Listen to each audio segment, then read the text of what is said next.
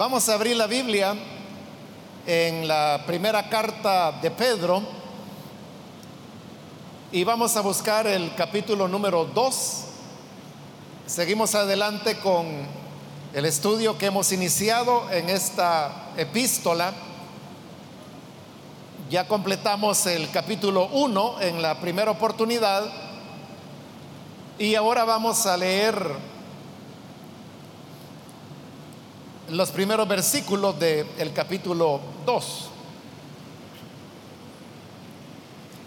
Dice la palabra de Dios, primera de Pedro, capítulo 2, versículo 1. Desechando pues toda malicia, todo engaño, hipocresía, envidias y todas las detracciones, desead como niños recién nacidos la leche espiritual no adulterada para que por ella crezcáis para salvación. Si es que habéis gustado la benignidad del Señor. Amén. Hasta ahí dejamos la lectura. Pueden tomar sus asientos, por favor.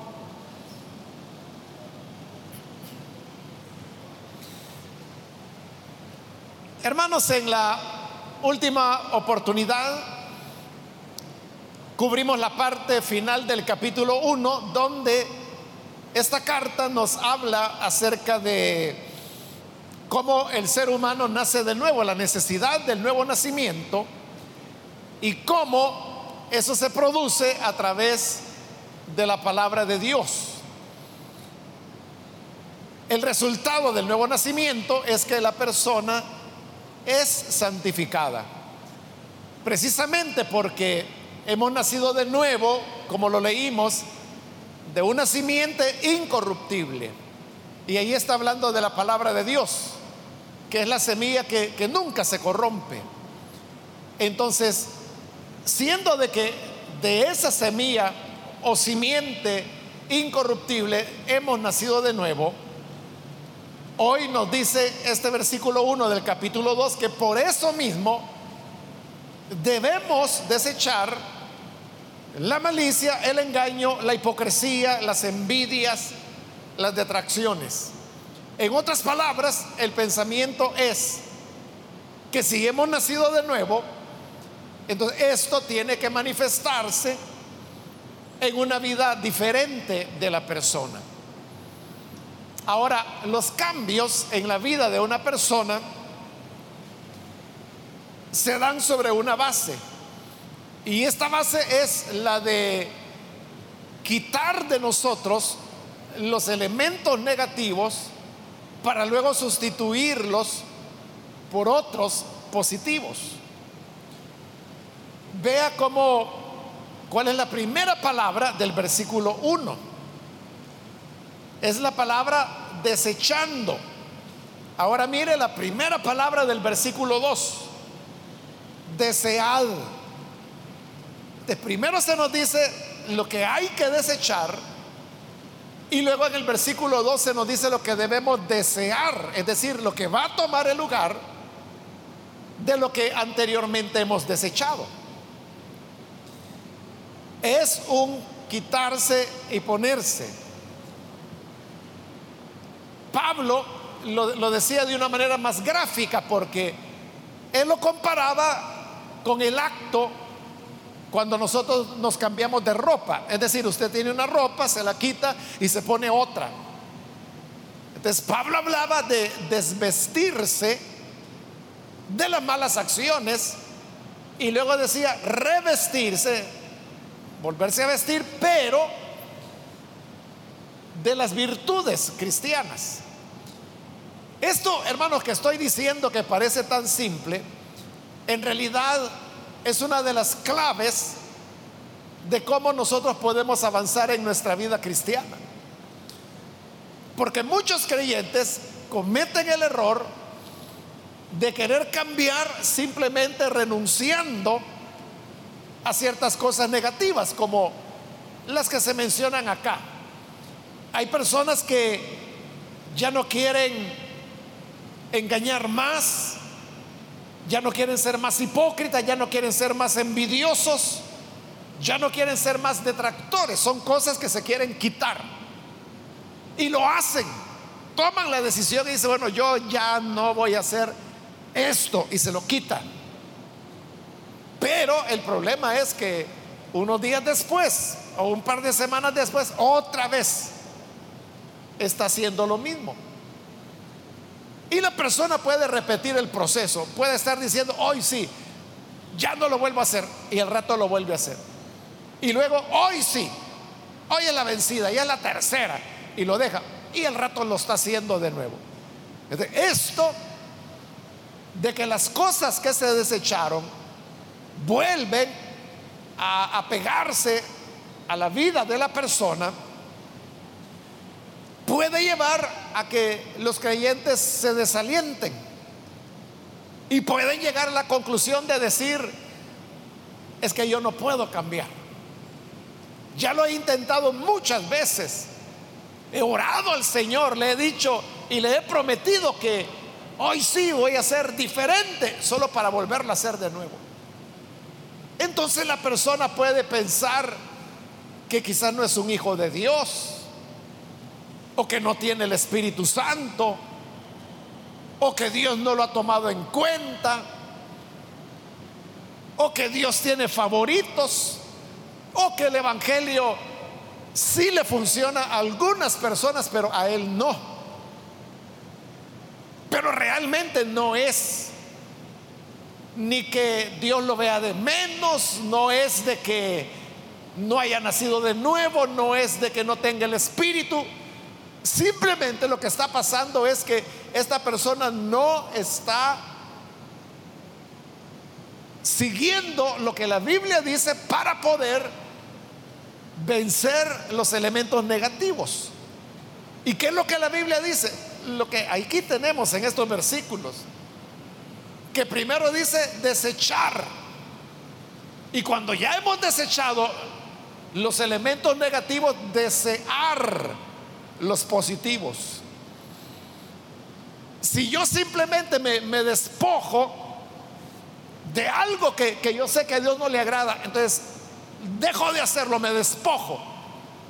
Pero si no incorporo en mi vida algo que tome el lugar de aquello que saqué, lo que va a ocurrir es que va a volver a mí.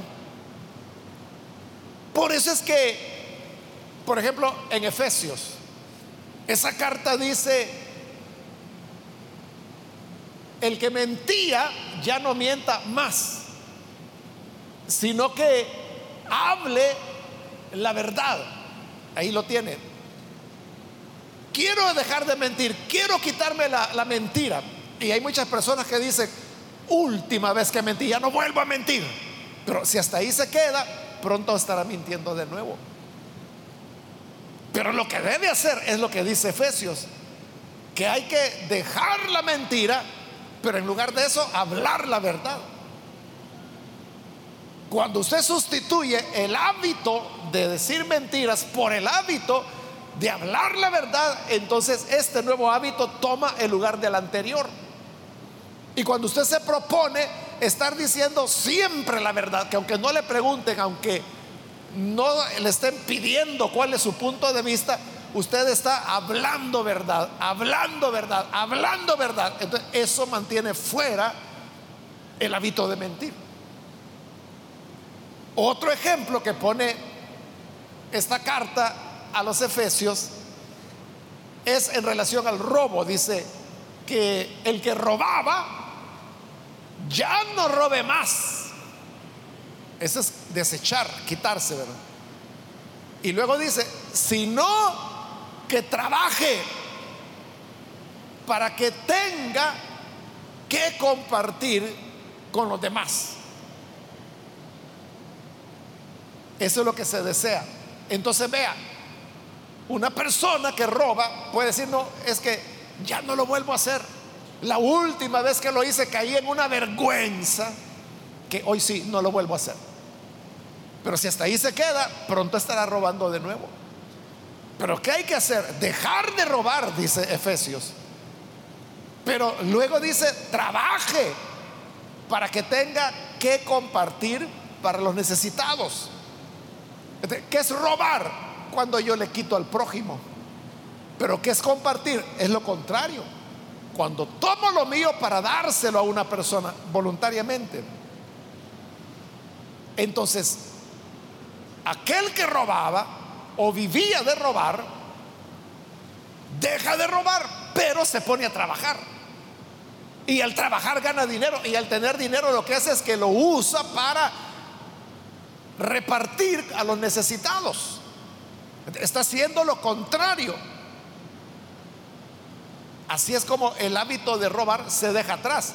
Pero si alguien dice, no voy a robar más y simplemente se sienta, a la primera oportunidad estará robando de nuevo. Entonces la clave para poder avanzar es, hermanos, lo que dice el inicio de estos dos versículos. Desechar lo malo, pero desear lo bueno.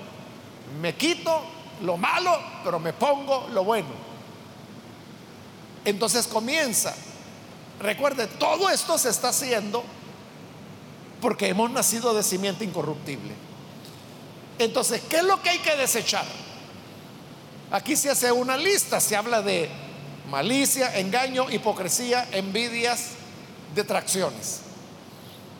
Note que todas estas cosas son cosas malas, ¿verdad? Pero no son todas las cosas malas. Es decir, aquí se está haciendo una lista como para poner algunos ejemplos. Es decir, no solo esto es lo que debemos quitarnos. También hay que dejar, por ejemplo, de robar, que no se menciona aquí. Hay que dejar de adulterar, que no se menciona aquí. Hay que dejar los ídolos, que no se menciona acá. Entonces, solo se está mencionando estas pocas cosas como ejemplo. Pero hay algo interesante. Y es que en este ejemplo Todas las cosas que se mencionan tienen algo en común. Y es que todas se relacionan o tienen que ver con la manera como yo trato con los demás. Es decir, que la maldad o malicia tiene que ver en cómo yo me relaciono con los demás. Igual en el engaño, ¿a quién engaño? A otra persona. Es mi forma como me relaciono. Hipocresía, ya no se diga, tiene que ver con la relación. Entonces, todas las palabras o pecados, digamos, que aquí se mencionan, todas tienen que ver con la manera como nos relacionamos los unos con los otros. Vamos a ver rápidamente la lista. Dice, desechando pues toda malicia Ahí, hermano, esa palabra malicia debe entenderse en el sentido de maldad. Lo que ocurre, hermanos, es de que es un arcaísmo. Hoy en día nadie de nosotros, hermanos, decimos, mire cuánta malicia hay en el mundo. No usamos la palabra malicia para referirnos a la maldad. Para nosotros malicia tiene que ver con coquetería pero el sentido de malicia, entendido como maldad, es un sentido y un significado correcto del castellano. Lo que sucede es que no lo usamos. Entonces, como no lo usamos, interpretamos más mal el versículo. no está hablando de, de que hay que desechar la coquetería. Lo que está diciendo es que hay que desechar la maldad. ¿Y qué es maldad? Muchas cosas son maldad. Entonces, cuando inicia diciendo que hay que desechar la maldad, lo que está hablando es de una manera general. Luego va a dar los ejemplos específicos, que ya le dije, tienen que ver con la relación con el prójimo. Pero esta es como la introducción. Es un principio. Y el principio es de que todo creyente, todo el que es nacido de nuevo, todo el que ha sido renovado por la simiente incorruptible de la palabra de Dios, debe tener como principio de vida desechar toda maldad. Pero luego vienen los elementos específicos. Todo engaño. El engaño está relacionado con la mentira. Y el engaño tiene que ver con, con deshonestidad, con falta de sinceridad. Es decir, que esto afecta mucho la relación que tenemos con otras personas. Porque si no somos honestos, la gente nos va a tomar de mala manera. Yo creo, hermanos, de que todos los que estamos acá, bueno, quizás todas las personas, ¿verdad? No nos gusta que nos mientan. No nos gusta que nos digan mentiras. ¿Por qué razón? Porque que nos mientan es como una deshonestidad de esa persona que nos está engañando. Y nadie quiere relacionarse con alguien deshonesto. Entonces lo que ocurre es que cuando alguien es engañador, las personas se apartan o ya no le creen. Está hablando, hablando, hablando, hablando, hablando. Quizás lo que dice es verdad. Pero la gente ya no le cree porque ha mentido tanto que la gente mejor ya desconectó a esa persona y dice, no, yo no le voy a creer nada. Por eso tenemos que desechar el engaño, para que eso no afecte nuestra relación con las otras personas. Luego dice hipocresía. La hipocresía también, hermano, es una cosa muy desagradable. No nos gusta la gente hipócrita. La palabra hipocresía, hermanos, viene del griego. Es una transliteración. Hipócrita e, en el griego era una persona que estaba desarrollando un papel en el teatro. Usted sabe que el teatro griego es uno de los más antiguos que hay. Y también es muy hermoso, ¿verdad? Todavía a, los niños de séptimo, octavo grado les, les ponen a leer la tragedia griega, ¿verdad? Que es teatro griego. Entonces, el que hacía un papel, un rol, protagonizaba a alguien dentro de esa obra de teatro, ese era un hipócrita. Porque lo que estaba haciendo era eso, presentar un espectáculo, un teatro. Y ese es el hipócrita. El hipócrita es la persona que no es sincera, que no es lo que realmente es. Es decir, trata de mostrar, por ejemplo, bondad, interés y quizás es una persona muy mala, pero se presenta como buena. Entonces, cuando se presenta como buena, está haciendo un papel, está actuando. Es decir, que las personas más hipócritas que usted conoce serían estupendos actores de teatro, porque son capaces de llevar una vida doble, lo que son y lo que aparentan.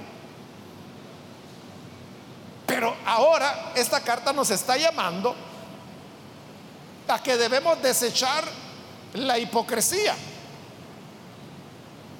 Al desechar la hipocresía, nos volvemos, hermanos, con un corazón sencillo. Ahí está la clave. Ya no tiene doble corazón, doble personalidad sino que cuando se habla de sencillo significa que solo hay uno y es el corazón que es. Entonces la persona ya no está fingiendo nada.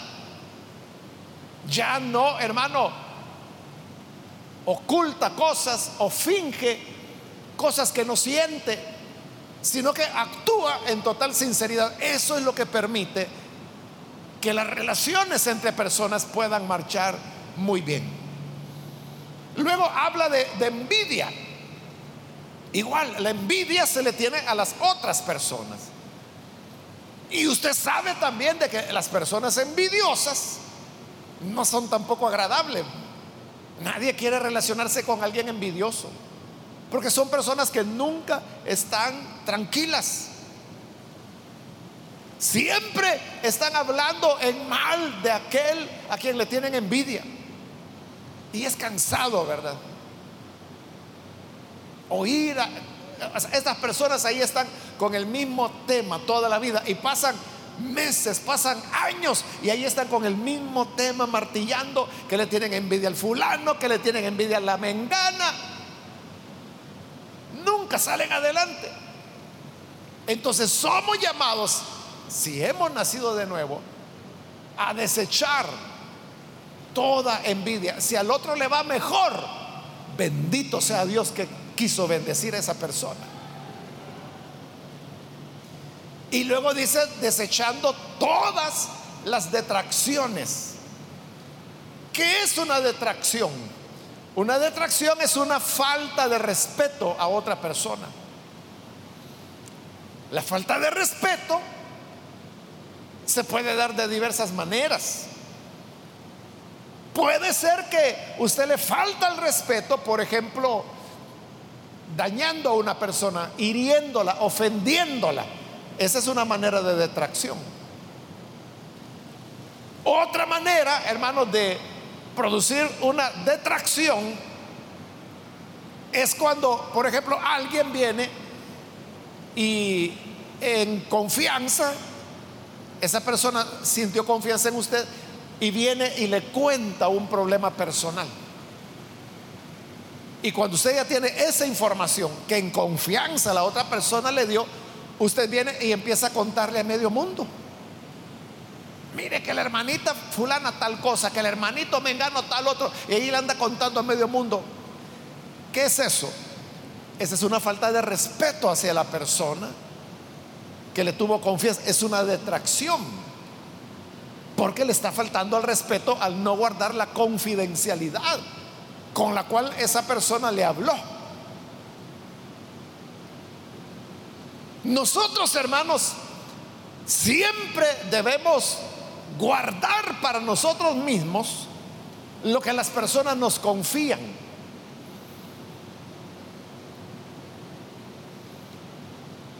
Hay muy pocas excepciones.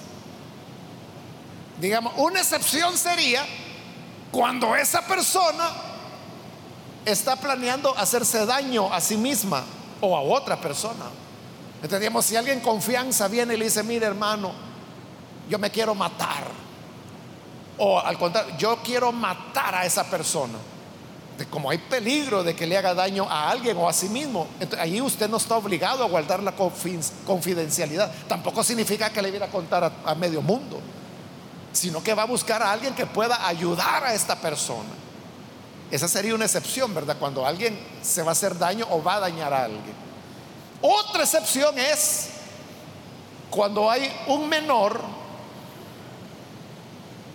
que está en peligro por lo que esta persona le confió.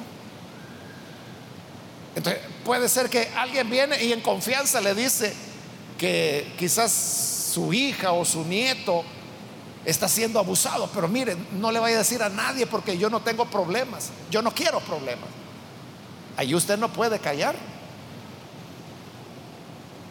Porque hay un menor que está siendo afectado. esas son las excepciones. Pero aparte de estas excepciones, hermanos, uno debe ser una tumba con lo que las personas le dicen a uno. ¿Qué gana usted con andar contando las cosas? ¿qué gana? Solo que la gente sepa de que usted sabía. Hay gente que es así, no se aguanta por ir a contar y dice, ah, es que lo que le pasa es esto, esto, esto y esto. Ah, este sabe. ¿Y con eso qué gana usted? Quizá lo que va a ganar es que la gente se dé cuenta que es chismoso. Y como le digo, es una falta de respeto, es una detracción cuando usted no guarda la confidencialidad de la persona. Entonces, mire, uno puede ser detractor de una persona de manera directa, como le dije, cuando le insulta, cuando le falta el respeto, cuando lo acusa de algo o le señala cosas que quizás usted ni sabe. Esa es una falta de respeto, es una detracción. Pero también cuando lo hace pasivamente. Y es cuando no, no respeta a la persona, por ejemplo, en ese tema de la confidencialidad.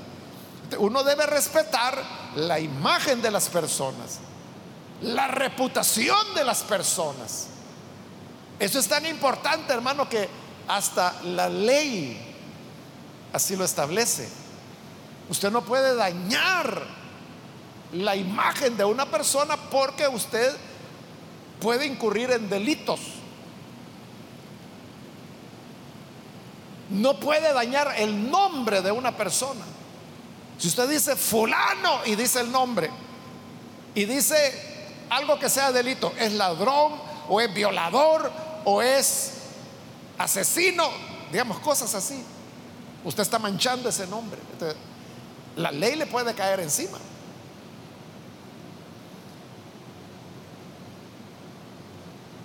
¿Cuánto más si somos nacidos de nuevo? Debemos respetar a las personas. Incluso puede ser cosas que sean ciertas, hermano. Pero no todo debe ser dicho. Y lo que se dice no se puede decir en cualquier momento, ni en cualquier lugar, ni a cualquier persona. Sino que hay que saber decir a la persona adecuada, en el lugar correcto, de la manera justa y en el momento pertinente. Y siempre tiene que ser para que esa persona sea ayudada. Entonces, desechar todas las detracciones. Bueno, ya terminamos el versículo 1 donde dice todo lo que hay que desechar.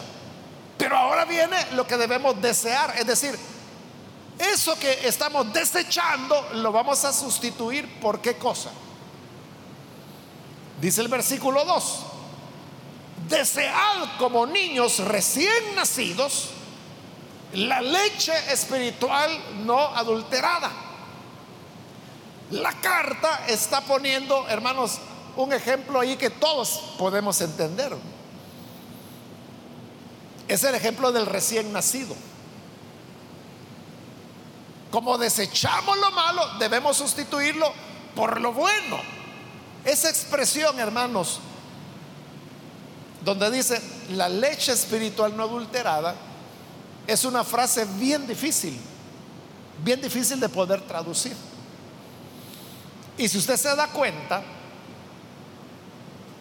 no dice en qué consiste esa leche o cuál es esa leche. Es decir, solo se da una comparación del recién nacido y la leche, pero no se nos dice cuál es la leche. Entonces uno, solo por deducción, dice en qué consiste la leche. ¿Y cuál es la deducción? La deducción es que la leche es la palabra de Dios. Esto significa que si nosotros desechamos la hipocresía, las detractaciones, el engaño, la maldad, solo vamos a poder mantenernos retirados de esas cosas negativas cuando nos llenamos con la palabra de Dios. De la palabra de Dios tiene que tomar el lugar de aquellas cosas. Pero cuando le digo tomar la palabra de Dios para sustituir lo otro, se trata de una verdadera pasión para tomar esta palabra. Y ahí es donde viene la comparación. Y dice, desead como niños recién nacidos la leche. Y yo le preguntaría, ¿cómo se expresa el deseo del bebé por alimento, por la leche? Quien no ha sido padre o madre, pues contémosle, ¿verdad? Al bebé no le importa, hermano, si son las 11 de la noche, la 1 de la mañana o las 4 de la mañana. Ahí va todo grito, hermano, que quiere comer. Y no le importa si cada hora está levantando a la mamá, quiere comer. Entonces es un deseo apasionado esa pasión es la que dice la carta. así como el niño desea la leche, ustedes deseen la palabra de Dios. Es decir, que debe ser una verdadera necesidad. No es lo mismo que usted lea la Biblia, el pedacito que leemos aquí antes de la predicación. Porque algunos solo eso leen. El pedacito que se lee antes de la predicación. Hay creyentes que tienen ya más de un año, dos años, tres años, cinco años y no han leído la Biblia completa. No la conocen. No han leído el libro completo todavía. Eso no es desear. Vaya. El bebé desea ardientemente la leche, pero luego el niño va creciendo y llega a ser adulto, así como usted lo es ahora. ¿Qué ocurre cuando llega la hora del desayuno? O la hora del almuerzo, o la hora de la cena. Eso no se nos olvida. ¿eh? No se nos olvida comer, no se nos olvida que es hora de almuerzo. Cuando ya van dando a once y media, doce, usted ya siente, ¿verdad? Que, que algo le hace falta. Dice, no, yo ya, ya tengo hambre y empieza a buscar. Si no está en su casa, empieza a buscar, pues, ¿qué voy a comer? O, cuando usted dice, bueno, voy a ir a tal lugar.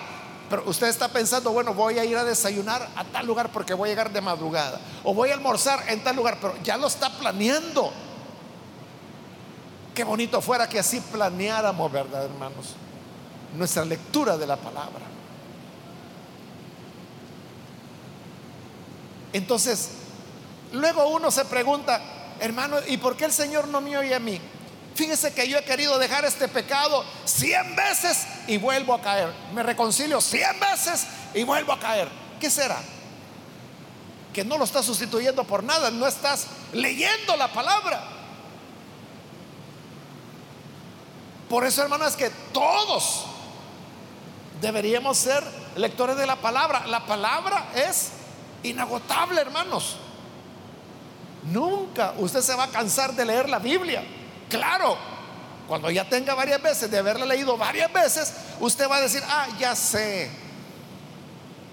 que viene después de esta historia. Ya sé qué pasó con David. Ya sé qué pasó con Absalón. Ya sé qué pasó con Eliseo. Pero volver a leer siempre nos va mostrando cosas nuevas. Elementos que estuvieron allí y que quizás no habíamos notado. De ahí la importancia de, leer siempre la palabra de Dios. Si usted escucha Radio Restauración, ahí en la radio, hermano, todos los días, todos los días le están diciendo qué capítulos de la Biblia leer. Más o menos son como tres capítulos diarios. Y si usted no lo ha notado, comienza el 1 de enero con Génesis 1.1. Entonces, el 1 de enero usted va a oír que ahí en la radio están diciendo, le invitamos a leer Génesis 1, 2 y 3. El 2 de enero le va a decir, le invitamos a leer Génesis 4, 5 y 6. ¿Cuál es la idea? Que en el año usted puede leer toda la Biblia. Usted completaría la lectura de la Biblia en el año si fuera haciendo las lecturas que cada día le están diciendo a cada rato en la radio que haga. En este momento ya están en Primera de Corintios, porque ya estamos 24 de noviembre es ahora, ya estamos cerca del fin del año. ya vamos por Primera de Corintios el 31 de diciembre se estará leyendo Apocalipsis 21, ahí termina la Biblia. Entonces, no necesariamente usted dice, bueno, en enero voy a comenzar. No, usted puede comenzar ya. Mañana que, que, ponga la radio en algún momento, porque lo dicen a cada rato en la radio, le va a decir, le invitamos a leer Primera de Corintios y le van a decir los capítulos que lea esos tres capítulos. Normalmente son tres. A veces son cuatro cuando son cortos. Cuando son muy largos a veces puede ser uno, como el Salmo 119, por ejemplo. Pero si usted va leyendo lo que le dicen cada día, Hermano, para el 31 de diciembre usted ya habrá leído una parte de Primera de Corintios, Segunda de Corintios, habrá leído Gálatas, Efesios, Filipenses, hasta llegar a Apocalipsis, casi todo el Nuevo Testamento. Y si en enero pasa a Génesis 1.1, para el 23 de noviembre de 2022 usted habrá leído ya totalmente la Biblia. Usted puede comenzar en cualquier momento, no necesariamente es el 1 de enero, es simplemente ir siguiendo, siguiendo, siguiendo lo que le dice. Esa es una forma, hay muchas formas de hacerlo, ¿verdad? Esa es una, es una sugerencia. Ya tenemos varios años de estar transmitiendo eso para que en el año usted pueda leer la Biblia. Si lo hace todos los años, usted estará leyendo la Biblia una vez completa, todos los años, todos los años, todos los años. Si lo hace por 10 años, la habrá leído 10 veces entera. La cuestión es lo que dice el versículo desear como niños recién nacidos.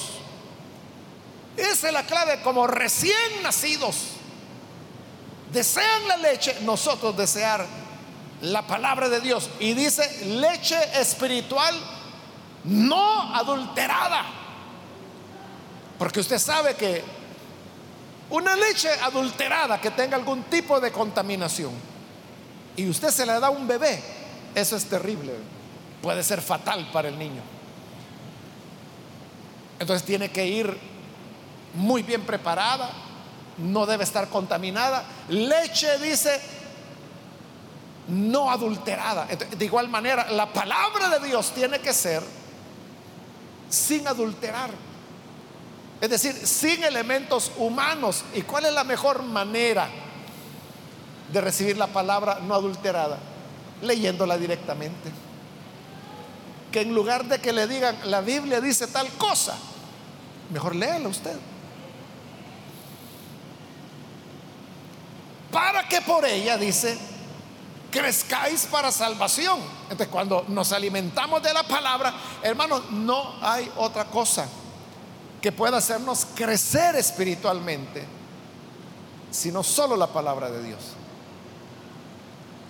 La alabanza ayuda a nuestra espiritualidad, pero no nos hace crecer espiritualmente.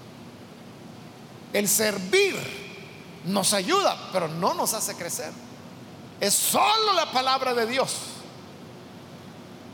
la que nos hace crecer, dice ahí, para salvación. Así es como podemos desechar lo malo.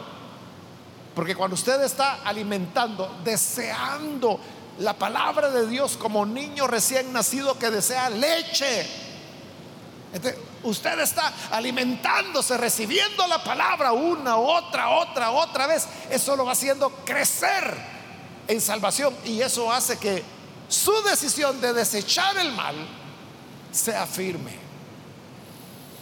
Y termina el versículo 3 diciendo, si es que habéis gustado la benignidad del Señor. ¿A qué se refiere cuando dice si es que han gustado la benignidad del Señor? La benignidad del Señor es la salvación de la cual se habló anteriormente.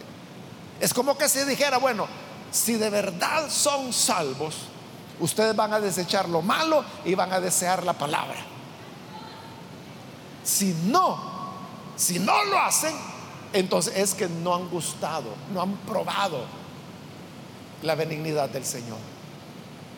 Que Dios nos ayude, hermanos, para que la palabra de Dios sea nuestro alimento, nuestro centro.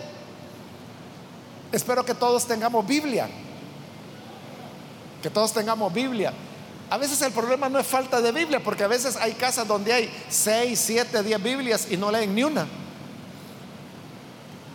Quiere Dios que tenga Biblia y que la lea.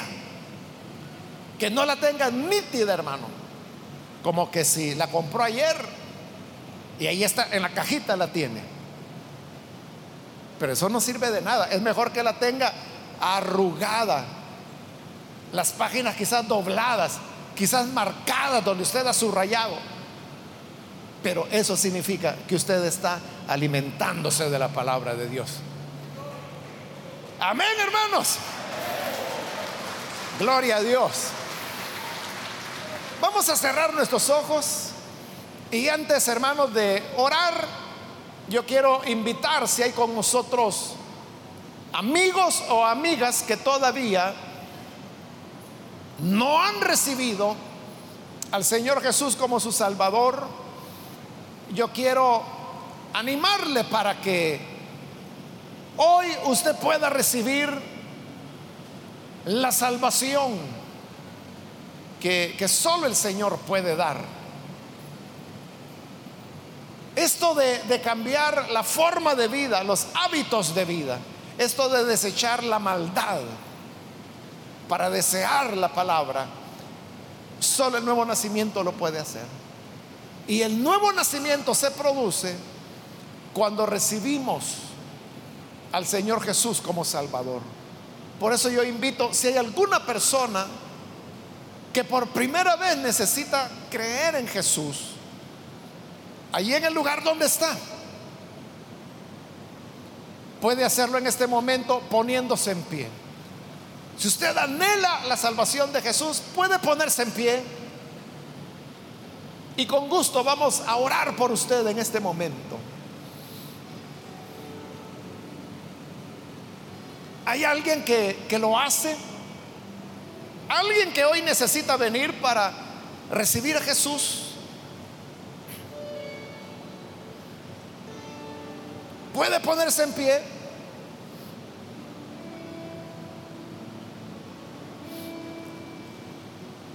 Venga. Porque como hemos dicho, a nadie le agrada una persona que miente o que no respeta o que es hipócrita. No queremos tales personas. Y si de alguna forma usted es visto de esa manera, hoy puede cambiar, puede recibir a Jesús. El nuevo nacimiento es el que pone en nosotros la nueva semilla, la nueva naturaleza. ¿Quiere usted recibir a Jesús? Póngase en pie en este momento. Le invito para que lo haga. ¿Hay alguien que necesita venir a Jesús? Póngase en pie. Venga. Si hay hermanos o hermanas que se han alejado del Señor, igual puede reconciliarse, póngase en pie. Y vamos a orar por usted. ¿Hay alguien que lo hace? Venga el Hijo de Dios. Venga. Usted puede levantar su imagen, iniciando de nuevo. Por eso yo le invito a un nuevo principio ahora. ¿Quiere usted venir para recibir a Jesús por primera vez? ¿O quiere reconciliarse? Póngase en pie. Y venga, que hoy es la oportunidad para hacerlo.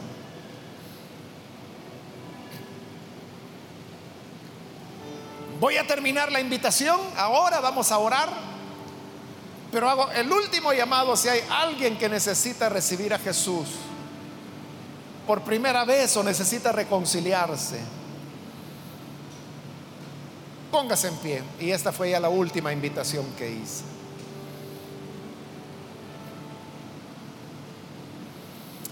A usted que nos ve por televisión, le invito para que pueda recibir a Jesús uniéndose con nosotros en esta oración.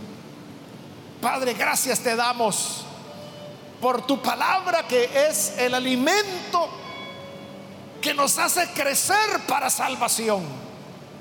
Mira, Padre, a aquellos que a través de televisión, radio o internet están abriendo su corazón para creer a tu palabra. Al que lo hace, perdónale transfórmale, dale una vida nueva. De manera, Señor, que puedan conocerte y ayúdanos a todos para que como niños recién nacidos anhelemos tu palabra. Que tu palabra sea nuestra meditación. Que cada día apartemos tiempo, planeemos para leer tu palabra, para que sea un hábito nuevo, adquirido, que nos haga sentir la necesidad siempre de alimentarnos con tu santa palabra.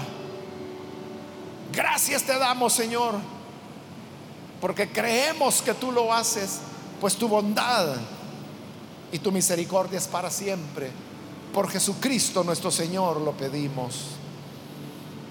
Amén y amén.